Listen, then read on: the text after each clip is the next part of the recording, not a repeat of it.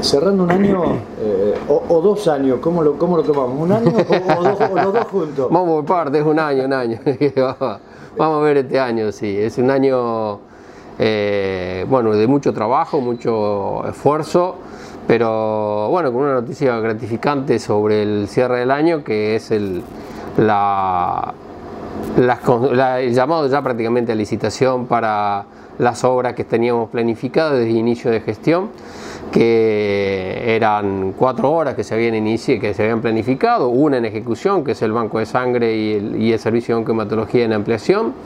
eh, que estará en la entrega sobre mayo a junio aproximadamente, por, por esa fecha calculamos la entrega, que tiene plazo de entrega. Viene bastante adelantado. Viene bien la obra, así que no, no tenemos ningún inconveniente por ahora. Y, y después, bueno, esto que estaba tan ansiado, que es la reforma del área materno-infantil y la, la, que en un principio fue la ampliación de la posta del federal, pero bueno, se decidió en realidad cambiar el objetivo y transformarlo en un hospital nivel 3, que eso para, para Pico la descentralización. Y eso ahora es fundamental para pensar en 15, 20 años de eh, en una ampliación y una mejor calidad de servicios a la comunidad piquense y su zona de influencia. ¿no? Se, suma lo que es la, terapia infantil que, también... Eh, con respecto al área materno-infantil, y hace sí, más de 30 años aproximadamente que no se le hace una inversión importante a esa área, siempre se hicieron mantenimientos y adecuación de algún área puntual como eh, neo y algún área de los quirófanos de quirófano y sala de parto y después no, más que eso y todo lo que es las salas de internaciones ya sea de pediatría y de gineco-obstetricia no tenían una inversión importante como la que se está planificando para ejecutar. Y esto es muy importante porque también esta ampliación, en el caso de pediatría que lleva 30 camas, con 4 camas destinadas a, cuidados, a cuidados intensivos y, y en obstetricia, eh, en gineco-obstetricia 25 camas, que todas, todas habitaciones de dos camas, que esto es muy importante también por una cuestión de, digamos, del estar del paciente, ya sea pediátrico o gineco-obstétrico, eh, que hace que eh, esté más cómodo, mayor intimidad y orientando a un servicio de obstetricia a un parto respetuoso como, como exige las normativas hoy de, atención al parto. ¿no? Entonces, están definidas las, licitaciones. Eh, ya están definidas las licitaciones, se abre una licitación para el área pediátrica el 24 de febrero, tengo entendido, y principios de marzo la licitación sobre el barrio federal. Eh, así que bueno, una obra en conjunto de 1.600.000 pesos, 640.000 pesos, una cosa así, eh, que es muy importante para, para, para la comunidad piquense, para eh, nuestro entender es quizás la obra dedicada a salud eh, más importante en los últimos 25 o 30 años. Vos hablabas en, en, años, digo, hubo que hacer reestructuraciones, reformas a medida que fue creciendo este, la población, que fue creciendo la, la ciudad eh, que se fueron agregando más servicios y, demás, todo se fue remodelando y, reestructurando a medida que se podía y, sin perder la atención. Sí, sí, esto es eh, siempre cuando se hace obra en infraestructura en el hospital, eh, uno tiene que pensar de no, no, se piensa en cerrar las unidades, sino cómo refuncionalizar los, los servicios y poder trabajar paralelamente a la obra. En este también hay un proyecto de que cuando tenga, la empresa ganadora, bueno, nos sentaremos a diagramar la estructura, la empresa lo que necesite, lo que nosotros necesitamos para poder funcionalizar los dos servicios y trabajar en esa forma, en forma paralela, construcción y los servicios funcionando sin afectar la calidad de los servicios, que va a ser otro desafío interesante en el momento que llegue la obra, ponerlo en, ejecución, ¿no? Y, lo bueno que ya ahora se tiene prácticamente comenzar a, trabajar en el replanteo, porque se va a necesitar más gente, eh, más profesionales, un montón de, cosas que hasta el momento por ahí lo venían manejando, pero a ver qué incorporar. Sí, sí, esto también está en carpeta. Primero la capacitación del personal existente eh, en el área pediátrica puntualmente, eh, que ya hace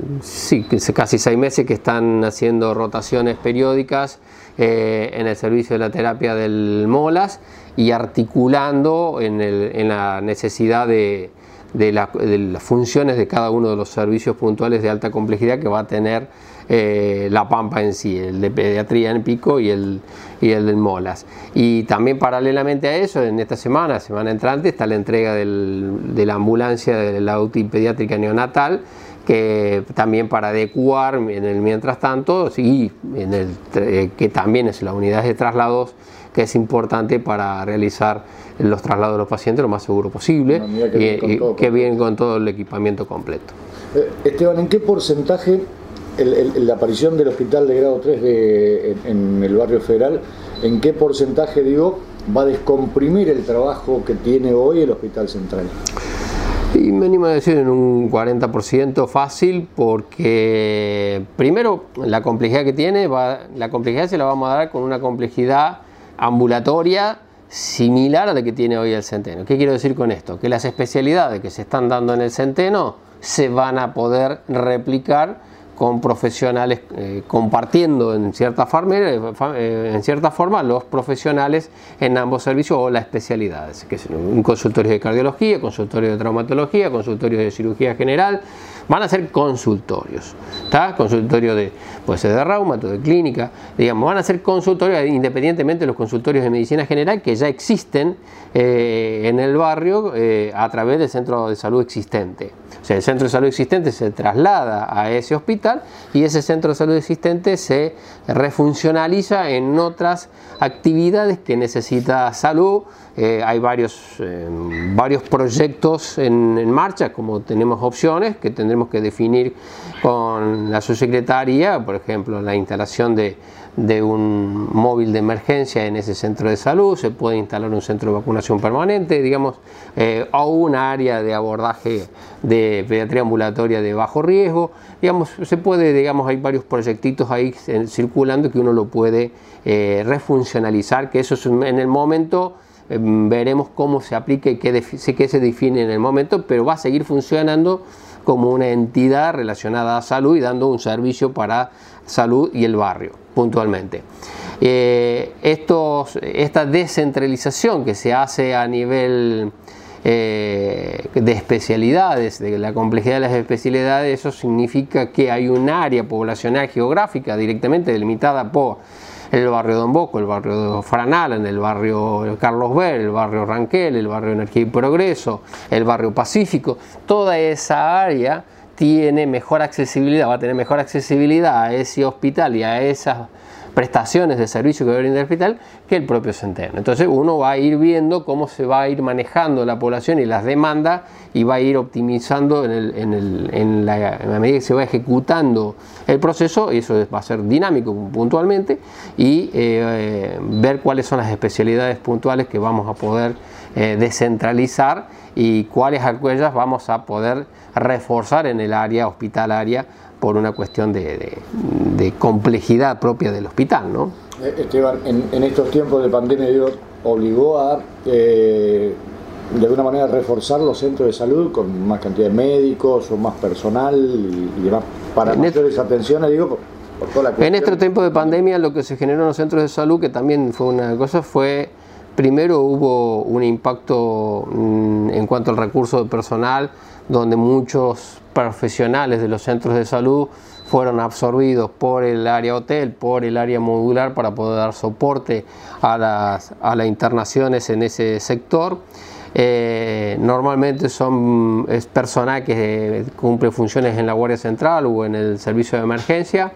Eh, independientemente de esas funciones, bueno, eh, fueron mm, afectados en cierta forma parte de esos profesionales al área esta que acabo de mencionar. Eh, sí se reforzó mucho en lo que es el área de monitoreo, ¿no? en el área, lo que sería el, COE, un poco se centralizó en los centros de salud como para tener la población a cargo y cada centro de salud conocer su, población y su, su, población eh, infectada por COVID en su momento, que es lo que está haciendo actualmente. Hoy la realidad epidemiológica hace que se vuelva a poner sobre eh, hincapié en el recurso del monitoreo telefónico y los controles de los pacientes eh, COVID positivos en forma ambulatoria, que los centros de salud son un poco el eje del eh, abordaje de esta patología en este momento. ahora en el, en el, hospital, digo, se había empezado a reacomodar, a reestructurar nuevamente los servicios, volver a lo que era la normalidad, vuelve a aparecer esta situación. ¿Se mantienen así o se va a tener que volver a reestructurar? No, estamos en reestructuración. Estamos en reestructuración. Obligó la situación. Obligó la situación. Quizás no es tan extrema como en su momento, pero en una área intermedia, dependiendo la,